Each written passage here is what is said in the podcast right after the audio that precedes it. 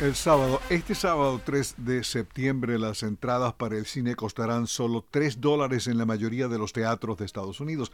The Cinema Foundation dijo que se trata del Día Nacional para alentar al público a que vaya más al cine. La Fundación, un brazo sin fines de lucro de la Asociación Nacional de Propietarios de Teatros, dijo que más de 3.000 salas de cine ofrecerán boletos por 3 dólares sin incluir impuestos en todos los formatos y horarios. El evento Día Nacional del Cine el 3 de septiembre a 3 dólares nada más también ofrecerá trailers de las próximas películas de Amazon Studios, Disney, Paramount, Sony, Universal y Warner Bros. Muy poca gente en el cine en estos días y muy poca oferta cinematográfica. Sony estrenó la película de suspenso The Invitation, que hasta hoy, último día de agosto, apenas ha recaudado 7 millones de dólares. Fuimos a ver Maverick el domingo, solo había 10 personas en una sala con capacidad de 100 cómodamente instaladas en butacas reclinables. El 23 de septiembre se estrena Don't Worry Darling a mediados de octubre, una sobre Halloween, y el 21 de octubre la adaptación del cómic Black Adam.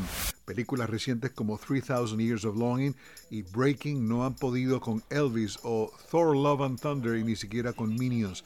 3000 Years of Longing está protagonizada por Idris Elba y Tilda Swinton. Siguen en cartelera Bullet Train con Brad Pitt, Top Gun Maverick, que ya puede verse en casa, y Beast Maverick estaría a punto de superar a Black Panther como la quinta película más popular en la historia de la taquilla de Estados Unidos, lo cual se prevé ocurra este fin de semana largo que incluye el feriado federal por el Día del Trabajo o Labor Day el lunes 5 de septiembre. Miércoles 31 de agosto comienza el Festival de Cine de Venecia. El director del festival, Alberto Barbera, dijo que no habrá limitaciones por COVID-19. El encuentro en la alfombra roja del Lido se extenderá durante 11 días. En esa plataforma de lanzamiento previa al Oscar estarán Timothy Chalamet, Ana de Armas, Harry Styles, Penélope Cruz, Kate Blanchett, Tilda Swinton, Christoph Waltz y Sigourney Weaver.